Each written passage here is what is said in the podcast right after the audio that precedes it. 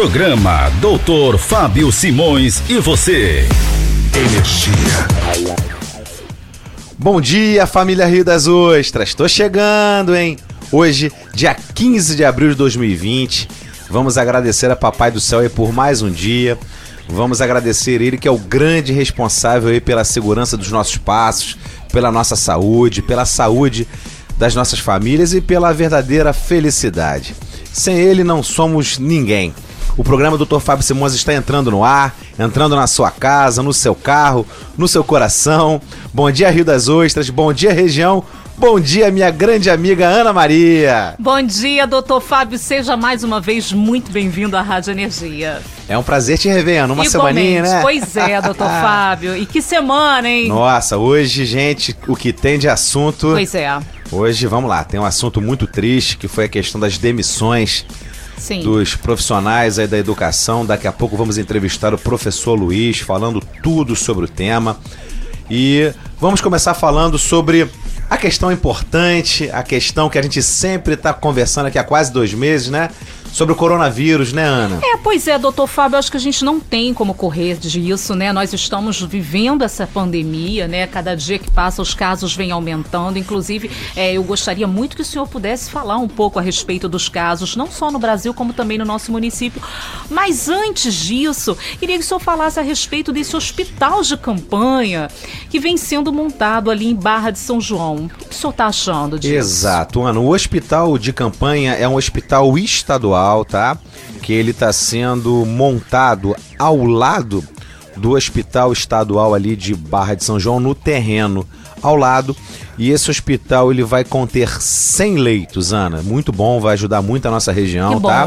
São 100 leitos, sendo 20 de UTI, né? De famoso CTI para aqueles pacientes mais graves, mas eles são exclusivos para internação, não é vai ser emergência aberta não. A vantagem é que vai reforçar a estrutura aqui de, de Rio das Ostras, mas o atendimento é regional, é para toda a região. Então a gente não pode achar que o hospital de campanha é uma solução. Na verdade, ele é uma ajuda, né? ele é um paliativo, mas as prefeituras, por exemplo, Rio das Ostras, precisa aí continuar na, na é, empenhada em contratar os profissionais, comprar os EPIs, os testes rápidos que a gente vai falar daqui a pouco. E claro, não vamos esquecer os respiradores, que são fundamentais aí para o atendimento de pacientes graves. E hoje em Rio das Ostras nós contamos em torno, no SUS, em torno de 20 respiradores. Ana. Doutor Fábio, então, com relação à questão dos casos, né?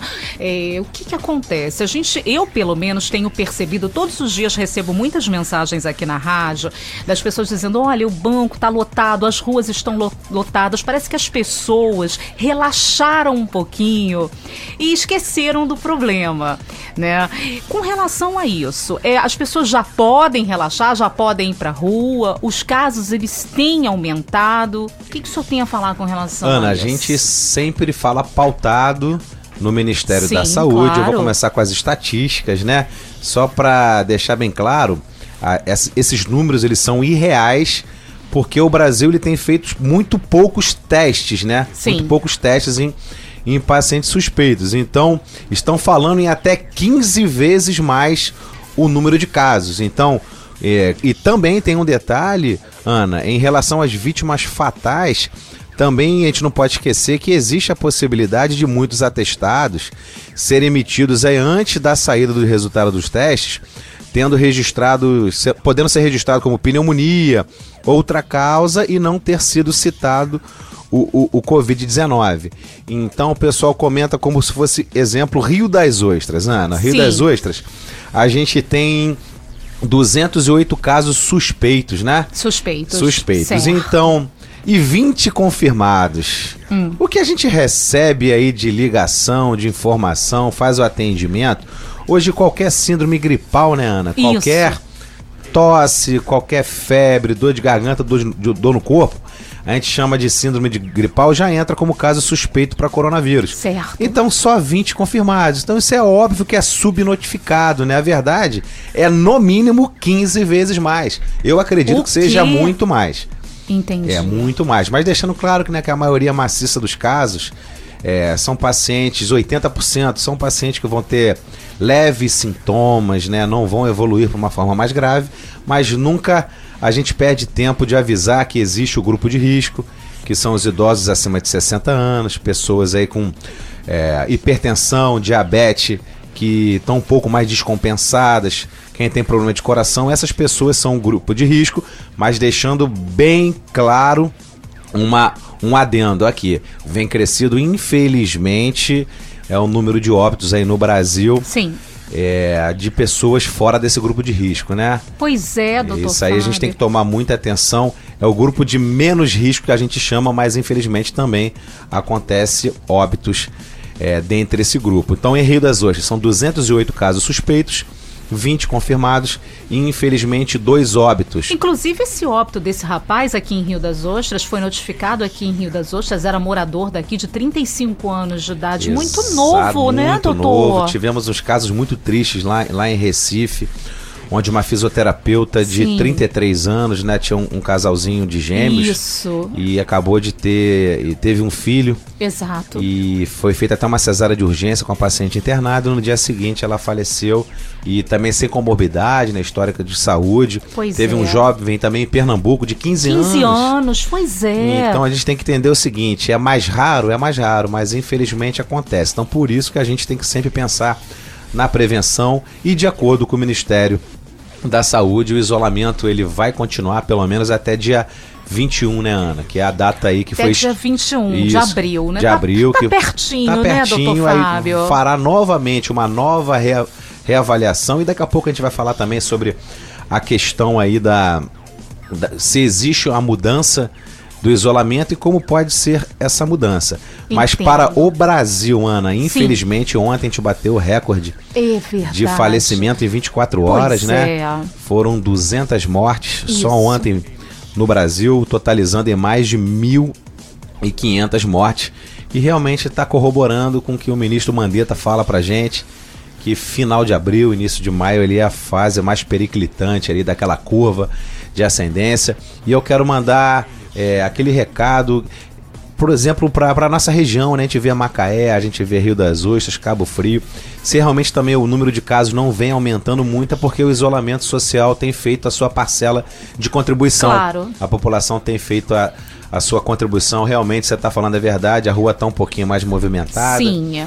Mas a turma tem que ir trabalhar também, né, Ana? É difícil. É muito difícil. É difícil, Fábio. tem a questão financeira Sim. de levar o alimento para casa. Exato. Então, o governo federal tem feito a sua parte, tem feito a liberação de verba, né? As cidades, né, Ana? As cidades têm feito as suas.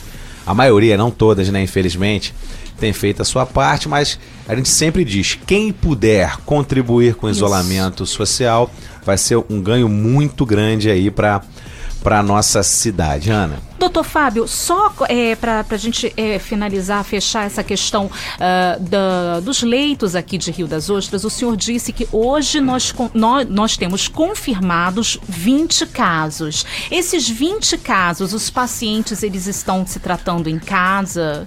É, o que acontece? A gente só faz a internação, Ana, dos pacientes mais graves são pacientes que evoluem com uma falta de ar e necessitam de algum tipo de suporte.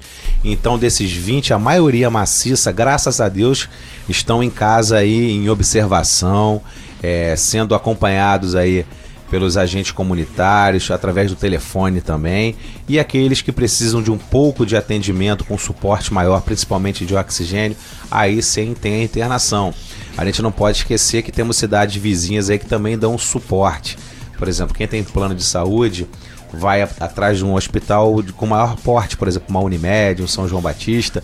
Então eles também entram para a estatística e com certeza tem paciente também internado nessas unidades. A gente torce para Deus aí colocar a mão em cima deles aí para para realmente tratar e que eles venham para casa encontrar suas famílias, né, Ana? Vamos falar um pouquinho de, de educação, Ana. Pois é, é, é um, um assunto é realmente um assunto... de suma importância. E Rio das Ostras aí, né? Infelizmente, né? É, eu queria até depois entrar na internet para ver se existe alguma cidade no Brasil que demitiu mais de mil pessoas é, na pandemia para chamar 200. É uma questão que eu vou até daqui a pouco é, procurar na internet para ver se já ocorreu em algum lugar, não só no Brasil, no mundo, né? Isso aí é uma novidade aí, infelizmente. A gente vai falar das demissões, do reflexo na vida das famílias e também do impacto na cidade aí, porque o número de demitidos é muito grande, Ana. Vamos só contar uma história que Sim, a realidade não. que aconteceu nessa segunda-feira. A prefeitura de Rio das Ostras, sem nenhum aviso prévio, sem nenhuma conversa anterior, através das redes sociais, do Facebook, fez uma nota demitindo em torno de 1.200 profissionais da educação. É, isso é, é muito complexo. É, isso traz o desespero aí das pessoas diante da notícia, em função da impossibilidade aí de conseguir um novo emprego, porque só para relembrar, né? Nós estamos em pandemia. Então, realmente, demitir 1.200 pessoas em meio à pandemia, eu gosto de usar a palavra assim, é no mínimo desumano, ao meu ver, Ana. Com certeza. Eu acho que houve uma falta de sensibilidade e, e a, a educação da prefeitura aí, cara, é, é, é sempre super elogiada. Demitir as pessoas através do Facebook sem uma reunião, sem, sem prévio aviso, é muito complexo.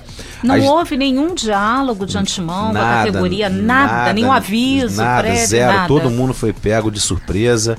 As demissões foram sumárias. Não existiu uma conversa prévia, um estudo aí para tentar, no mínimo, a busca de um caminho da solução. Daqui a pouco a gente já está entrevistando aqui o nosso professor Luiz. A gente vai bater um papo. Ele é professor da nossa rede municipal. Alguns profissionais, Ana, mais importante, eles comentaram até que aceitariam até uma discussão sobre a redução do salário. Muito melhor perder um pouco o, o salário do que perder o emprego, né? O prefeito, Ana, ele não esperou sequer o fechamento do mês. Ele demitiu no dia 13 de abril. Então, se demitiu no dia 13 de abril, Ana, com certeza o salário aí, no mínimo, aí deve sair pela metade, né? Que se for real, a gente vai aguardar esse detalhe também, que é muito importante, muito triste. É, existe a possibilidade é, dos demitidos se inscreverem no programa do governo, né? A gente precisa saber se o vínculo com a prefeitura desfeito tão recentemente não vai trazer um empecilho. Então isso aí é até mais uma dúvida, porque muitos professores, muitos profissionais da educação só têm aquele emprego e todo mundo já está se inscrevendo aí é, através do CPF. Tem muita gente que estava com o CPF um pouco alterado, teria que, que corrigi-lo. A questão é hoje já é dia 15, né, Ana? Pois é. Então, será que essas pessoas que perderam emprego vão conseguir algum benefício do, do governo federal? Então, a gente tem que ficar antenado. A gente sabe que as demissões aí prejudicam é, todos aqueles que perderam emprego, mas também podem prejudicar os alunos. Você sabe por quê, Ana? Quem acompanha o noticiário sabe que existe uma corrente lá no governo federal que está tu- estudando meios aí de, de retomar as atividades econômicas e também as aulas. A gente está vivendo Sim. um isolamento horizontal, né? Isolamento horizontal é aquele que deixa todo mundo dentro de casa. exato, exato. Mas existe a possibilidade daqui a pouco, vamos esperar o Ministério da Saúde aí se manifestar, do isolamento vertical, que isola as pessoas que compõem os grupos de risco e libera o resto da população. Então, a gente tem que avaliar, tem que ter muita calma, né? É, o prefeito ele age como se os alunos da rede municipal não fossem mais vo- voltar às aulas esse ano aí ou vai demorar muito. Deixando claro, hein? O decreto de isolamento do Estado vale até 30 de abril. Será que não seria mais sensato a gente aguardar até dia 30 para saber o que vai acontecer? Será que as aulas vão voltar lá só em agosto, setembro? A gente não sabe. Ninguém sabe Ninguém ainda, sabe, né? Então é. a gente tem que ter muita precaução. E se de repente as escolas aí voltam a funcionar? E aí? E aí? Pois é. Será que com menos 1.161 servidores a educação ela vai conseguir prestar um, um- um bom serviço? Ah, dificilmente. É, ou, ou será que vai ter que realizar outro processo seletivo? Ou vai ter que chamar todo mundo aí do, do concurso? Daqui a pouco a gente vai falar o histórico dessas questões jurídicas, né? Jurídicas. É porque será que o concurso de inscrição teve mais de 1.161 pessoas aí para cobrir? isso pode atrasar mais ainda a recuperação e na, nas aulas perdidas, né? Na verdade, os alunos que estão em casa, eles, eles poderiam até voltar, se acabasse dia 30 de abril, para salas até sem professor, tá, Ana? E outro detalhe importante: Sim. hoje às 18 horas, a Câmara Municipal ela vai votar sim um decreto legislativo aí para tentar reverter essa barbaridade. O que foi conversado ontem através da manifestação com os professores está mantido de pé. Eu vou entrar no detalhe daqui a pouco sobre isso com o professor Luiz. Ontem o, o, o, o Jornal Oficial publicou a convocação de alguns aprovados no sétimo concurso público. Salvo engano, convocaram ano em torno de 200 pessoas, não é isso? Isso, 200 pessoas para substituir quase 1.200 que foram demitidos. Então, pelo menos aí mil famílias sem estrutura, sem dinheiro, sem recurso foram colocados na rua. Deixando bem claro, eu não tenho nada contra o direito de quem fez o concurso e conseguiu a aprovação. É, é, mérito deles, tá? O problema é que essa convocação traz embutido uma enorme insegurança jurídica. Eu vou falar sobre a questão do, do modelo jurídico aqui. Só para vocês terem noção, hoje em Rio das Ostras, o concurso, é, o concurso público, né? Os concursos, né? O sexto e o sétimo, Sim. são sinônimos aí de ações na justiça, Exato. liminares e anulações. Então tem muita água para rolar. Há quantos anos aí o sexto concurso público está rolando aí nos tribunais? Será que a que essa convocação aí vai trazer soluções ou vai ampliar mais casos, Ana? O que, que você acha, meu amor?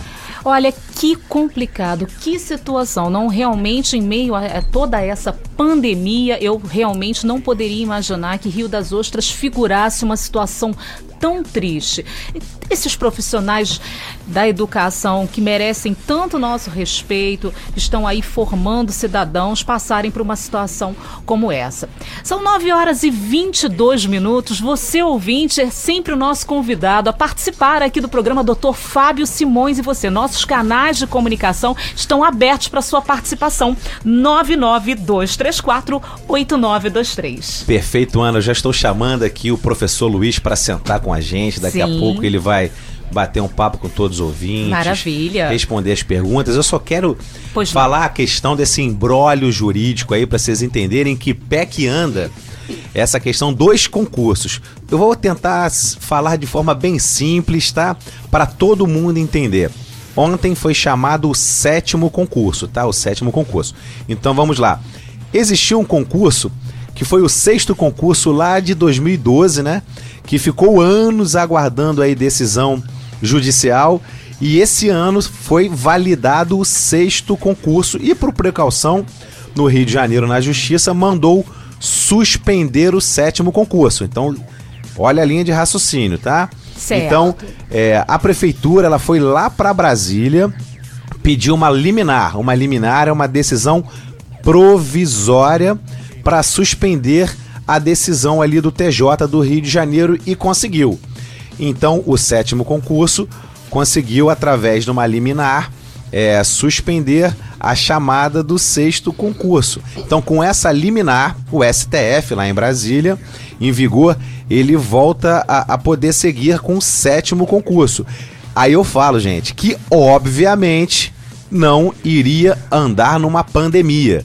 Isso aí é, é meu pensamento. Eu não consigo entender no meio de uma pandemia chamar o concurso e mandar 1.200 pessoas para rua. Isso sendo que ele é, é, não vai colocar na mesma proporção, porque só para a área da educação foi chamado 200 pessoas e para a rua demitido 1.200. Então é só para vocês terem noção. Então vamos lá. Se e eu faço aquela interrogação, Ana, se ele perde a liminar que tem que pode revogar as nomeações do sétimo, porque ainda tem mais duas instâncias. A gente tem o STJ e o STF lá em Brasília. Da mesma maneira, da mesma maneira que o sétimo concurso conseguiu uma liminar para impedir a chamada do sexto concurso, a gente não pode esquecer, isso é uma questão judicial, deixando bem claro que os advogados do sexto concurso, eles podem fazer os embargos de declaração, requerendo também que o sétimo concurso seja suspenso, aguardando a decisão do mérito. Então, vamos lá. E se acontecer isso, Ana, você tem noção da confusão que vai não, não acontecer? Consegui, já tô, minha cabeça já deu um nó. O que eu quero dizer é o seguinte, Ana. O sétimo concurso, respeito muito todos os concursados, parabéns aí por, por serem aprovados. Sim. Mas essa convocação foi feita em cima de uma liminar. De uma liminar. E aquela história, né? Cabeça de juiz, de ministro, a gente não sabe o que que, o que, que pode acontecer. Sim. Então a gente vai bater um papo agora com o professor Luiz, professor da rede municipal, trabalha aqui com nossos alunos há mais de seis anos. Professor Luiz, muito obrigado pelo carinho, por ter cedido o seu precioso tempo para vir na rádio Energia e vamos bater um pouco de papo, né? Queria que o senhor se apresentasse para todos os ouvintes da rádio aí conhecer o senhor.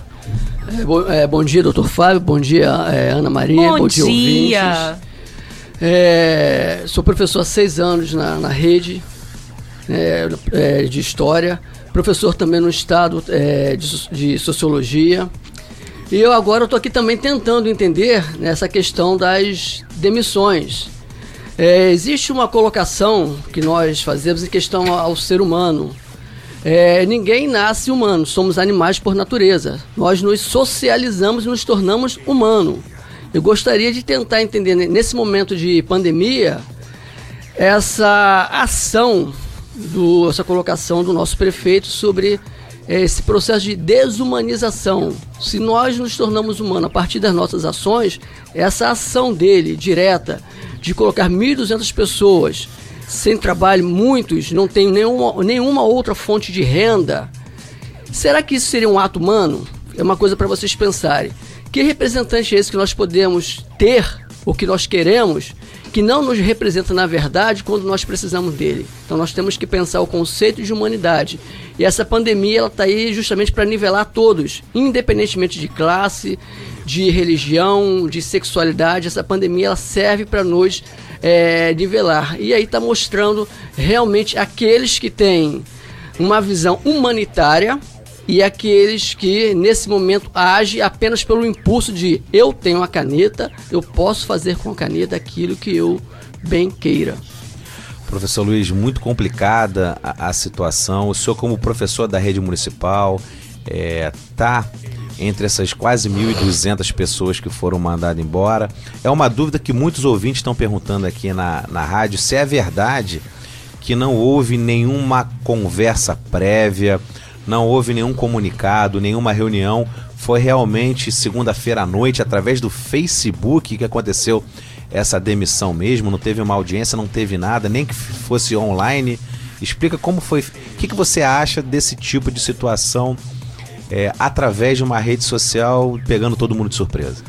É, em torno de 10 e meia da noite, quando eu fiquei sabendo por uma nota de Face que uma colega entrou em contato, que eu até imaginei que fosse uma fake news, realmente uma nota muito fria, uma coisa, na verdade, que nem a, a todo momento a gente tem um prefeito sempre dando é, declarações, gravando várias lives, e uma nota com uma voz que não é a voz do, do, do nosso prefeito, né?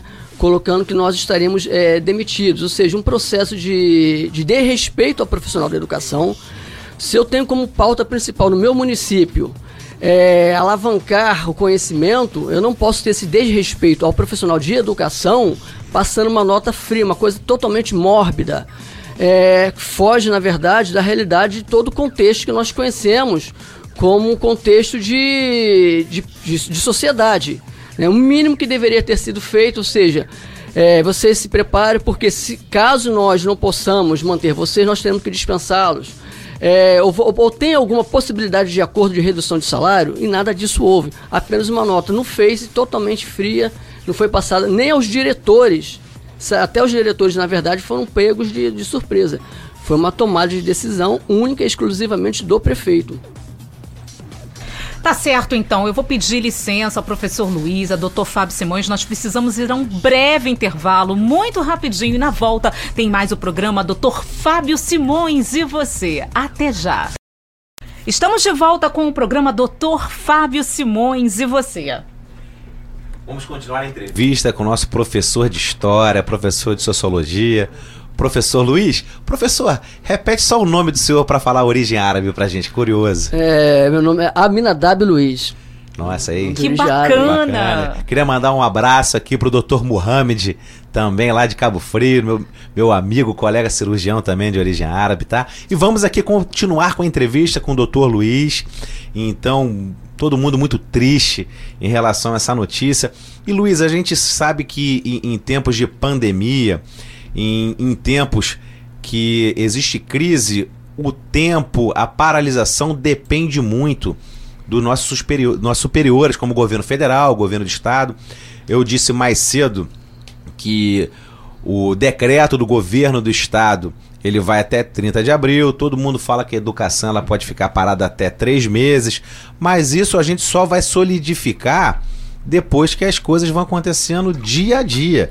A pergunta é: existe uma pressão muito grande para que retorne, pelo menos parcialmente, as atividades do comércio, as aulas? A questão é: caso, isso é uma hipótese, o governo federal, o governo estadual instaure aí que depois do dia 30, ou seja, que 15 de maio, retorne às aulas. Na sua experiência do dia a dia, você acha que esses 1.161 profissionais vão fazer falta?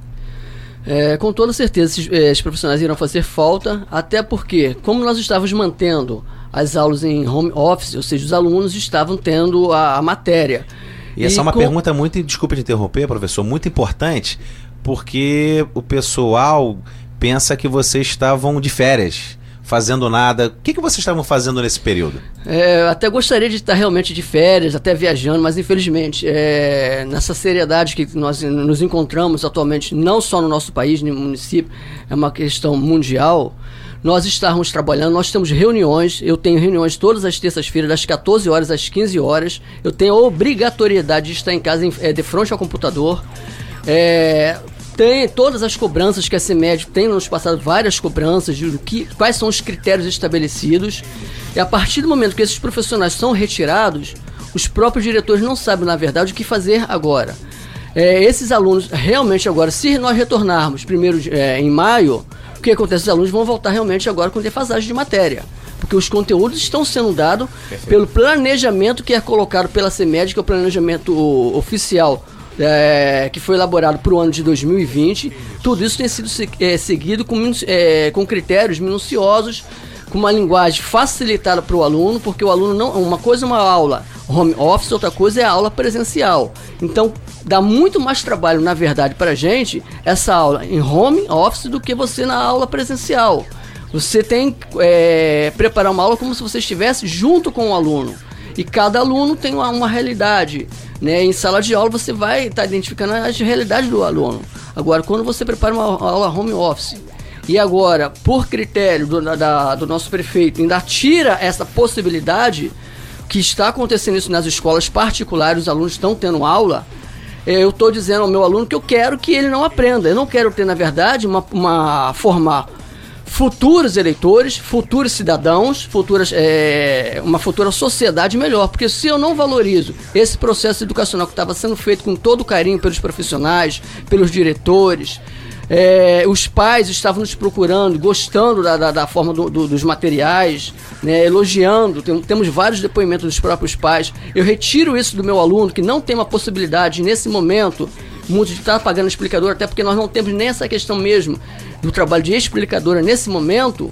Eu retirei o mínimo desse aluno, que é o direito à educação. É Essa, esse afastamento de uma forma é, inexplicável é eu dizer aos meus alunos, aos pais dos meus alunos, que eu não quero e nem vou manter essa responsabilidade com a educação, que é um direito deles constitucional.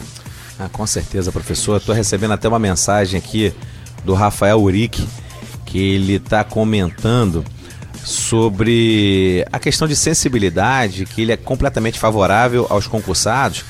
Só que o prefeito, a partir do momento, ele tem a- da, da liberação, ele tem até dois anos aí para poder chamar esses concursados e achava muito prudente organizar esse chamamento aí do fim do ano para início de 2021, que no meio da pandemia realmente é muito complicado você colocar esses professores, esses profissionais, não só professores, né? Tem diversos profissionais aí da educação que vão perder seu emprego, não vão conseguir outro emprego por causa da pandemia, e os concursados, que é mérito deles, merecidos, poderiam começar no final de 2020 para início de 2021, programando o calendário e vai de contramão a tudo que o governo federal está fazendo, né, professor? Porque o governo federal ele está estimulando ao máximo a não demissão.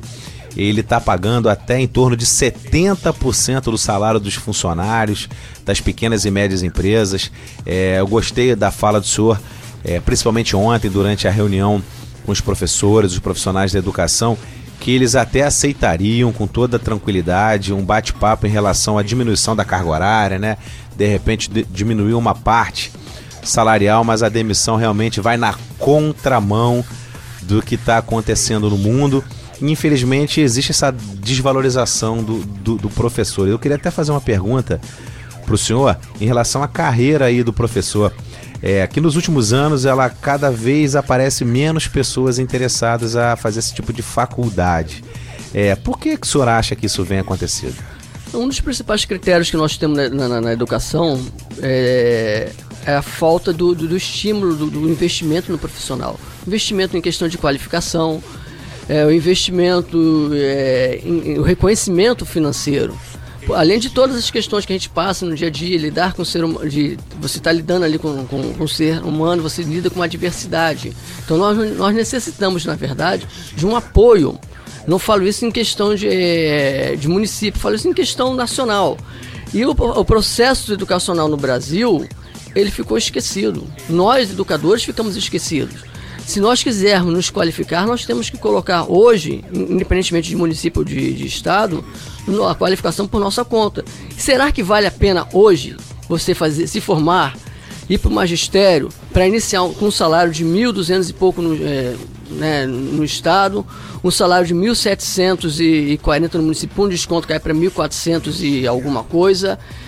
É, um desrespeito, um afastamento enorme entre o nós profissionais existe esse, esse afastamento em questão de como deveria, como, qual seria o apoio, qual o suporte que nós temos em termos psicológicos, como é a nossa vida pessoal.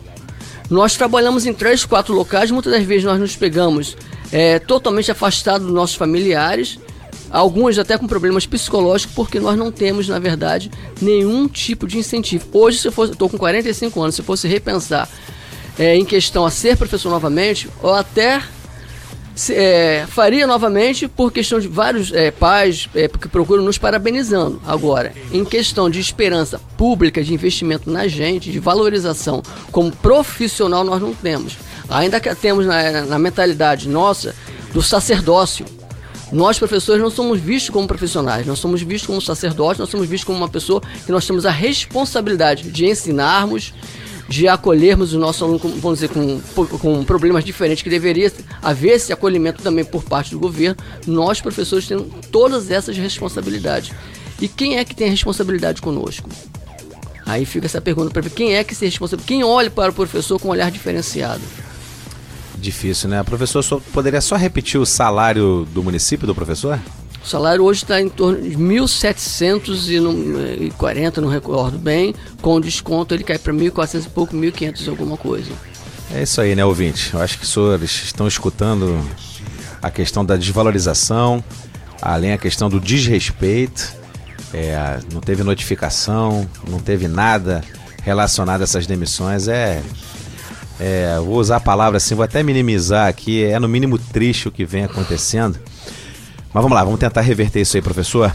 Em relação a essa pandemia, muito se fala em, em home office, em aulas online. Eu queria que o senhor falasse para os pais que estão aguardando em casa. O senhor já falou que essas, esse home office, as aulas online que podem ocorrer ou tenham ocorrido, elas são até de mais difícil realização, dá mais trabalho, mais trabalhosas. É, o resultado é parecido com o professor estando lá no quadro, no giz, ele consegue passar a mesma percepção de aula? Explica um pouquinho para as mães que estão escutando. Nós temos uma realidade da chamada é, EAD, que é o ensino à distância. Essa implementação ela, ela é bem inovadora em termos de ensino fundamental. Logicamente que nenhum ensino à distância vai é, realizar aquilo que o professor é, realiza em sala de aula. Você dá um olhar especial ao seu aluno em sala de aula. E esse olhar especial, quando você prepara uma apostila, é, você está fazendo, na verdade, uma aula fria, não é uma aula com contato direto. Mas mesmo assim, nesse momento de pandemia, é uma forma, é uma realidade, na verdade, que a tecnologia deixa essa, essa tem essa ferramenta a nos oferecer para nós não deixarmos também afastado do conhecimento. Porque a gente não consegue, como já falei anteriormente, formar uma sociedade, formar pessoas melhores é sem um processo educacional. Então essas aulas de, é, em home office, é, ou seja, é uma forma de nós estarmos levando o mínimo para os nossos alunos né, de conhecimento, nos preocupando, nessa, na verdade, não só com ele hoje, mas nos preocupando com o nosso aluno daqui a 10 anos. Esse aluno que deixa de obter o conhecimento hoje é o mesmo aluno que daqui a 10 anos, talvez ele não tenha a oportunidade daquele que está numa escola particular. Ele não tem a oportunidade daquele que está é, numa escola federal, porque essa é a realidade. E isso é o que foi tirado do, do, do, dos alunos nesse momento, é o que foi tirado, na verdade, dos pais. Essa realidade que busca igualar, a gente sabe que não é a mesma coisa, esse ensino à distância, mas ele busca pelo menos minimizar. E quando você retira essas aulas que são é, que dá um maior trabalho, como já tinha enfatizado anteriormente, do que você estar na aula presencial, eu tirei e estou dizendo a vocês o seguinte: olha, essa questão é uma questão pandêmica, não é uma questão minha. Eu transferi a minha responsabilidade como governante do município à pandemia. E eu não posso me eximir neste momento da minha responsabilidade. Haja pandemia ou não, eu sou o governante, eu represento um povo. E quando eu estou na função de representante, na função de formação do Estado, se eu não posso contar com o meu representante neste momento, eu entro no estado anárquico. E eu não posso transformar é, isso num estado anárquico, porque além, pegando uma colocação do Dr. Fábio aqui em questão aos concursados, eu também sou concursado no, no estado e fico muito feliz por vocês é, terem conseguido estar entrando no estado, só que nesse momento, será que é o momento correto? Você havendo tantas barreiras, havendo, ou seja, o transporte intermunicipal, ele está suspenso. E aquele que não tiver é, carro para se transportar, porque o exame médico ocupacional, ele é no município, eu tenho que agendar no município. E se porventura for de Niterói, for de um outro município. A maioria, a maioria. A maioria é de outro município. E aí o que eu faço? Eu abro mão, prefeito? Eu deixo de ocupar meu cargo? O que, que eu faço nesse momento? Como que eu faço para chegar? Isso aí que nós gostaríamos também de obter essa resposta também, de como chegar. Será que eu não estou expondo essas pessoas que passaram? É, estão no grupo de risco, saem da sua residência para ir fazer esse exame. Será que eu não estou expondo eles? Então tenho que pensar com todo carinho, pense com carinho que nós, nós não estamos aqui numa particularização contra ninguém. Nós estamos aqui querendo entender alguns fatos que até o momento nós não conseguimos entender esses fatos. Nota de face não explica fatos. É, realmente a situação mu muito caótica, né? Mais do que crítica, muito caótica. Professor, nesse momento difícil aí de de todos os profissionais da educação que foram demitidos aí, qual é o, é o recado que o senhor tem a passar para eles, professor? Primeiro, calma. Não adianta nós, é, nós agirmos pela, pela raiva, nós agirmos por motivo particularizado. Primeiro que nós temos que ter muita calma. Tudo tem solução. É, eu tenho certeza que o nosso prefeito ele vai, ele vai estar repensando nisso. Ele tem que, ele vai estar tá visualizando, ou seja, ele como representante responsável pelo seu povo, ele sabe que ele, hum, é, a atitude dele não é uma atitude ilegal, mas é uma atitude, vamos dizer, imoral, que nós não podemos, não podemos confundir uma coisa com outra. É uma atitude legal. Ele tem todo o direito de convocar os concursados e ninguém tem nada contra concursados. Como eu falei, eu sou concursado é, pelo Estado. A nossa questão é a desumanização do fato. E não adianta neste momento nós estar, é, agirmos pelo impulso. Nós temos que ter calma, a parte jurídica, né? Os nossos é, vereadores estão é, se humanizando com, essa, com, a, com a nossa carência, na verdade, nossa carência real, até mesmo a carência do próprio pão. Porque se você quer transformar o ser humano no verdadeiro animal, na verdadeira origem humana, é você deixá-lo desempregado. E quando eu começo a deixar 1.200 é, pessoas desempregadas, eu estou dessocializando essas pessoas, eu estou colocando essas pessoas à margem da sociedade, eu estou transformando elas em marginais. Marginal não é aquele que está com fuzil, marginal é aquele que está à margem da sociedade. Se eu coloco 1.200 é, chefes de família à margem da sociedade e eu começo a multiplicar isso por dois, eu estou tendo em torno de, de 4, 5 mil pessoas, 6 mil pessoas à margem da sociedade sem o direito é, da dignidade que é o pão de, é, de cada dia.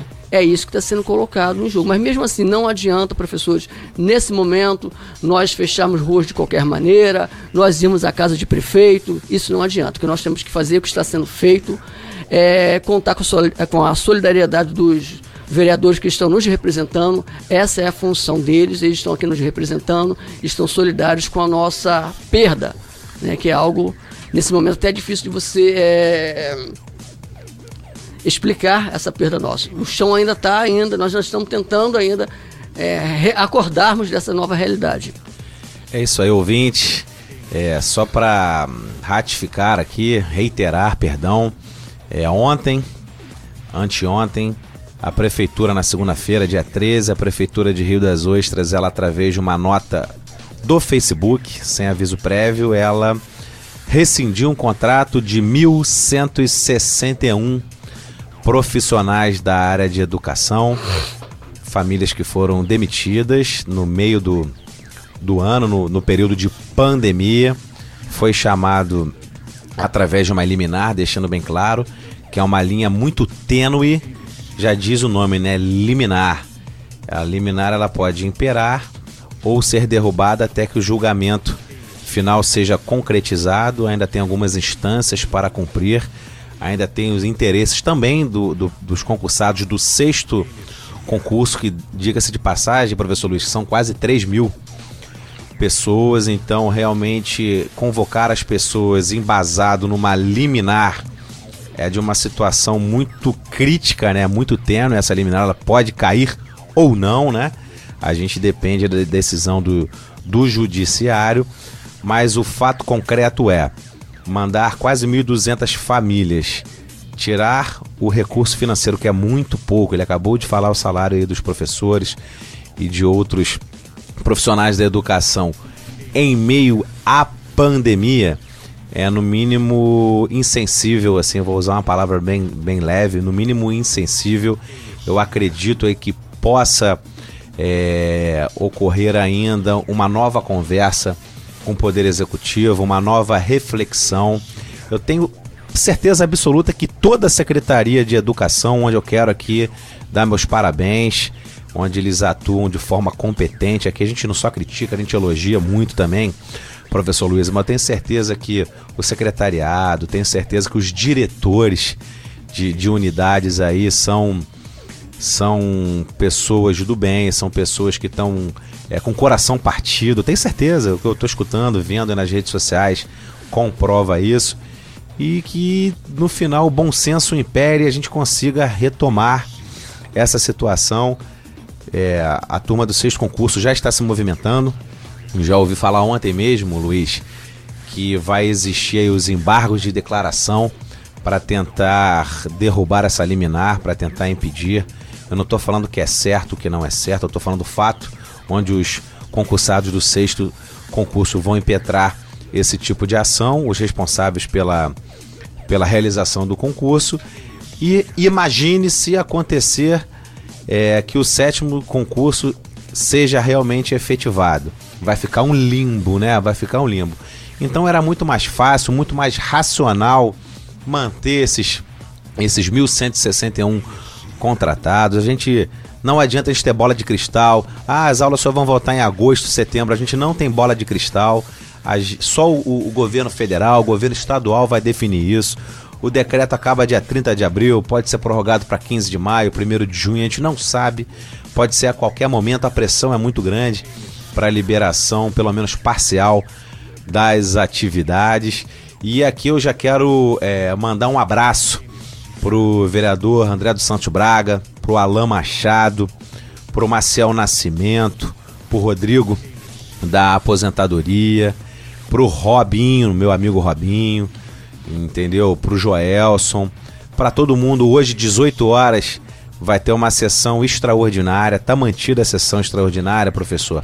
Daqui a pouco a gente vai se encontrar na Câmara para discutir mais uma vez que vai ser votado a questão do decreto legislativo para tentar derrubar a portaria que definiu as demissões de vocês. Vai ser votado, vai ser mantido essa votação.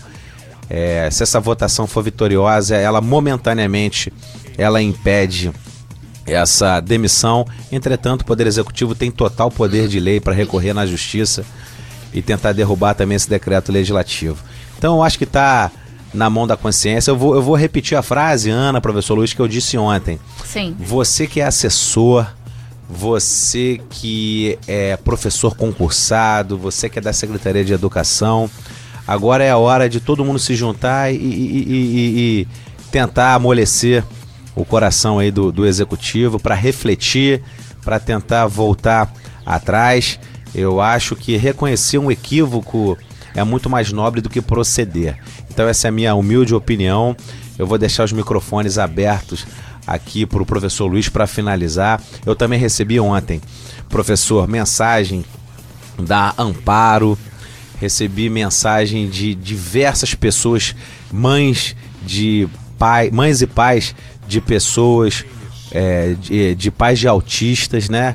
De pessoas com algum grau de, de deficiência de intelecto, outras outras patologias, muito preocupados que no meio dessa, dessa demissão, muitos profissionais especializados em, em dar aula, em tratamento de pessoas, em acompanhamento de pessoas com diminuição do intelecto também foram mandados embora. Então é muito complicado, é muito mais grave do que a gente imagina. É, é, existiu uma comoção aí municipal. Eu tenho certeza que você que não é de Rio das Ostras, mas é de Macaé, é de Arraial de Cabo, é de Búzios, é de Cabo Frio, de Quissamã, de toda a região, está escutando a Rádio Energia, é, tá comovido com a história, é uma questão assim, eu acho que é a primeira vez que acontece isso no Brasil aí, no meio da pandemia, 1.200 contratados mandando embora e deixando claro que foram chamados 200 contratados para a área de educação.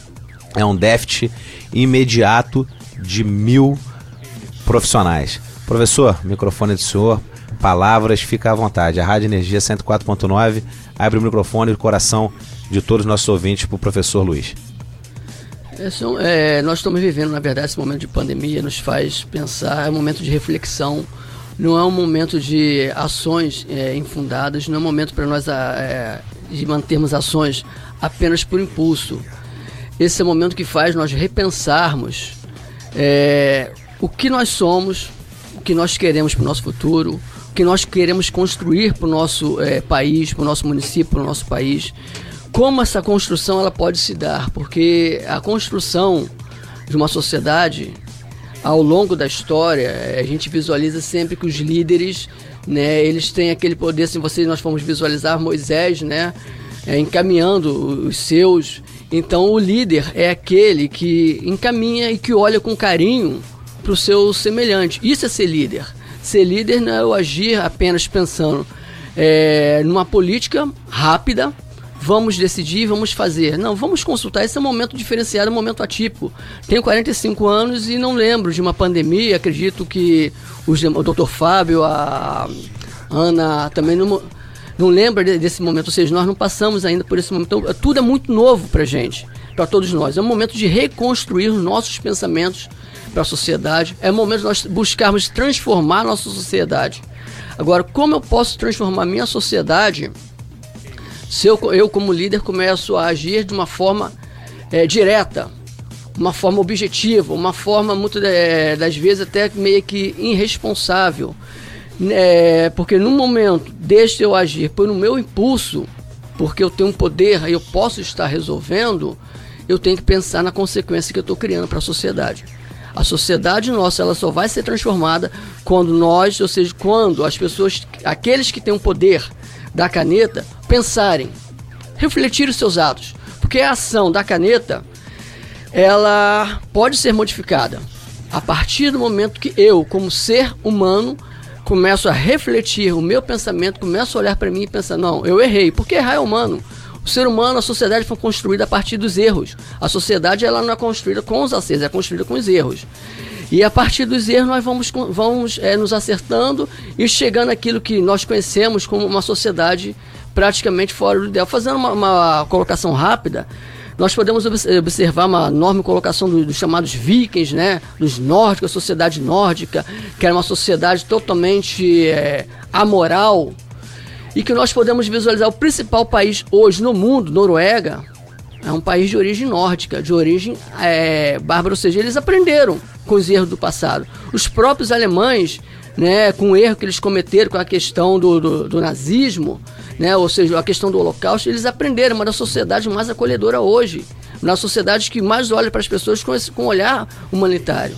Então, isso é ser líder, é olhar para os erros e tentar construir uma sociedade melhor. Eu não posso cobrar do meu semelhante que ele seja melhor se eu, como representante dele, não consigo agir melhor, diferente dele. Eu só posso cobrar do meu próximo quando eu começo a agir diferente do meu próximo. Eu não posso é, criticar aquele que está muitas das vezes no mundo do crime se eu não paro para me colocar também, é, ou seja, o que o leva, o que é muito fácil a partir de uma caneta, você empurrar uma, toda uma sociedade para a margem dela.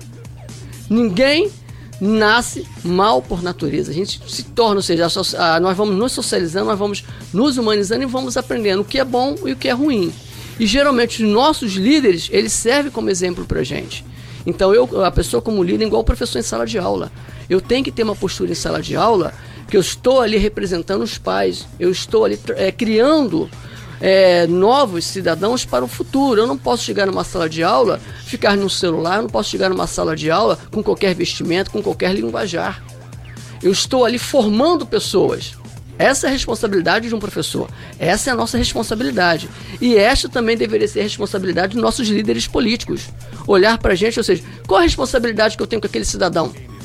Quando eu, quando eu estou demitindo esses 1.261 1161. 1161 profissionais, qual a responsabilidade minha com os familiares deles? Será que eles têm esposa? Será que eles têm filhos?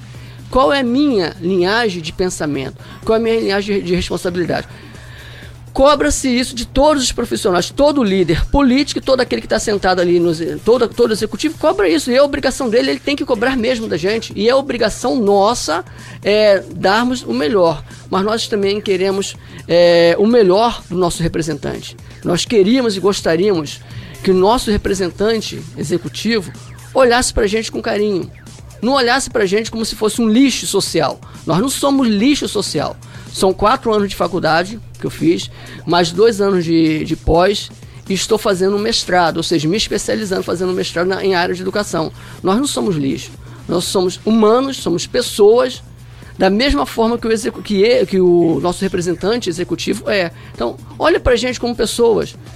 Saia da, do mundo mórbido, da frieza, da nota do Face. É muito bom ferramenta. Eu, eu sou viciado em ferramenta social né, nessas, nessas, aliás, nessas ferramentas é, tecnológicas. Mas isso não pode nos afastar do ponto principal da sociedade. O ponto principal ainda é o ser humano. A tecnologia não existe para acabar com o ser humano. A tecnologia ela existe para auxiliar o ser humano.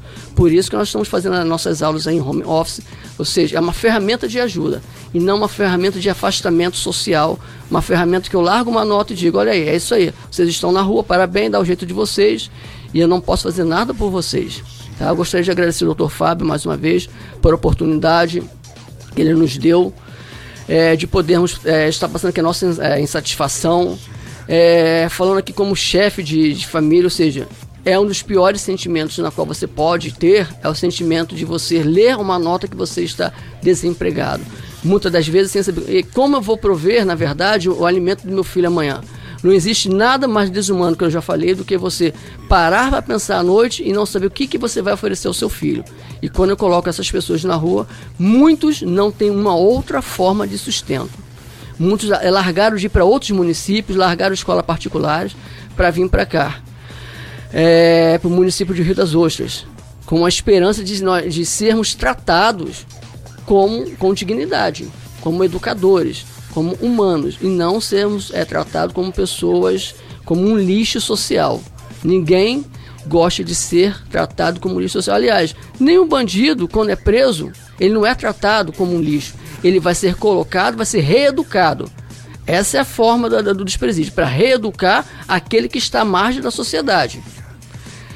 E quando eu coloco o professor, né, que eu suspendo esses profissionais, eu estou dizendo a eles, olha, não, até o momento vocês ainda não, não me provaram qual é o valor de vocês. Eu não reconheço vocês como pessoas que eu posso valorizar.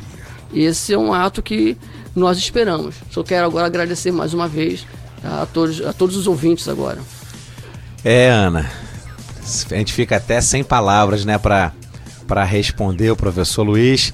E vamos pro finalmente depois do intervalo, né, Ana? Tá certo então, doutor Fábio. A você ouvinte, vamos fazer aí uma pequena pausa para o nosso intervalo comercial e na volta tem mais o programa Doutor Fábio Simões e você. Até já.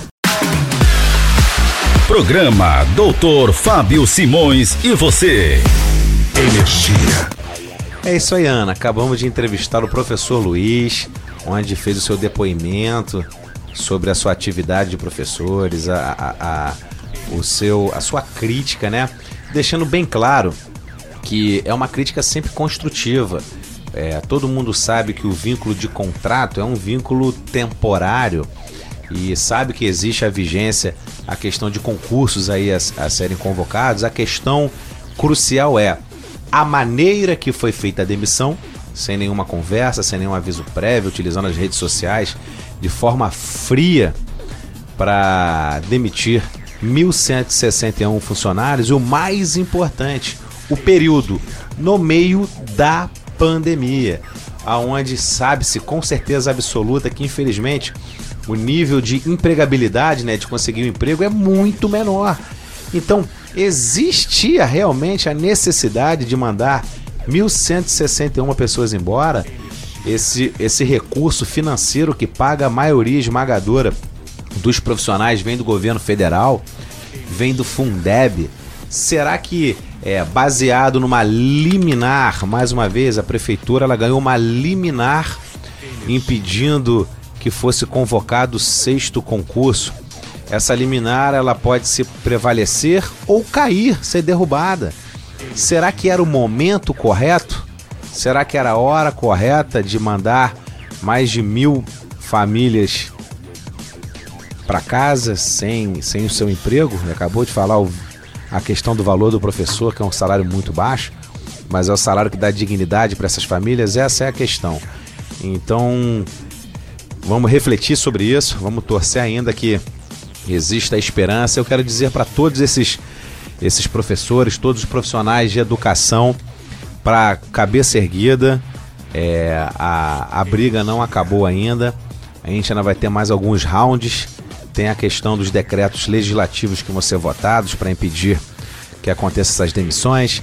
Existe também o mais importante, a questão do julgamento no STF, né, STJ, lá em Brasília, que vai avaliar a questão dessa liminar, se vai prevalecer ou não. Então isso, a esperança, cabeça em pé, orgulho, vocês nos representam. Hoje eu sou médico porque eu consegui e, estudar com vocês, professores. Obrigado, professor Luiz está do meu lado ainda, professor de História. Eu fiz vestibular para medicina, mas eu tive que estudar física, matemática, história. E, e, e, minha capacidade, aí, meu intelecto, minha moralidade foi formado sempre através da família e moldada aí pelo, pelo, pela escola, né? Pelo estudo, pelos professores. Queria mandar aqui um, um beijo no coração, exatamente como o professor Luiz falou, muita calma. Eu sei que o momento é tenso, mas muita calma. Vamos ver os acontecimentos aí da, da semana, vamos ver o que, que vai acontecer, tanto aqui na nossa cidade quanto o prosseguimento desses, de, de, desse julgamento lá em Brasília, que o último round aí, o último gongo não foi suado, né, Ana? Exatamente, né? Tem que ter esperança, né? Tem que ter esperança. Talvez, talvez, quem sabe, né, o prefeito seja tocado e seja um pouco mais sensível às causas dessas pessoas. É, eu, eu de coração, eu, eu acredito muito nisso. Eu acho que a maneira mais simples, mais plausível, Exato. mais rápida é, é de alguém que está do lado dele. E mais humana, né, Isso. doutor? Mais Dá um humana. abraço nele e falar, amigão, vamos com todo respeito é, repensa nessa atitude aí, espera passar calamidade, vamos reavaliar essa questão, porque são 1.161 famílias para a rua e na educação foram chamadas 200, então existe ainda uma disparidade muito grande e existe recurso financeiro tanto no cofre da prefeitura quanto deixando claro que essa verba aí é do, é do Fundeb do governo federal. É isso aí, Ana. Mais um programa encerrado. Queria agradecer todos os ouvintes da Rádio Energia 104.9. Como é de praxe, né? Queria mandar um beijão para minha esposa Ariane. Um beijo no coração da minha filhinha de 4 anos, Ana Júlia, tá me escutando. Beijo, Aninha. Um beijo pro Fabinho, meu filho de um ano. Até o próximo programa. E vamos sair daqui com muita positividade. E um abraço no coração de todas essas pessoas aí que estão aflitas, que foram mandando eles embora. E a frase é a seguinte: a última esperança é a que prevalece, né? Beijo no coração, até o próximo programa, Ana.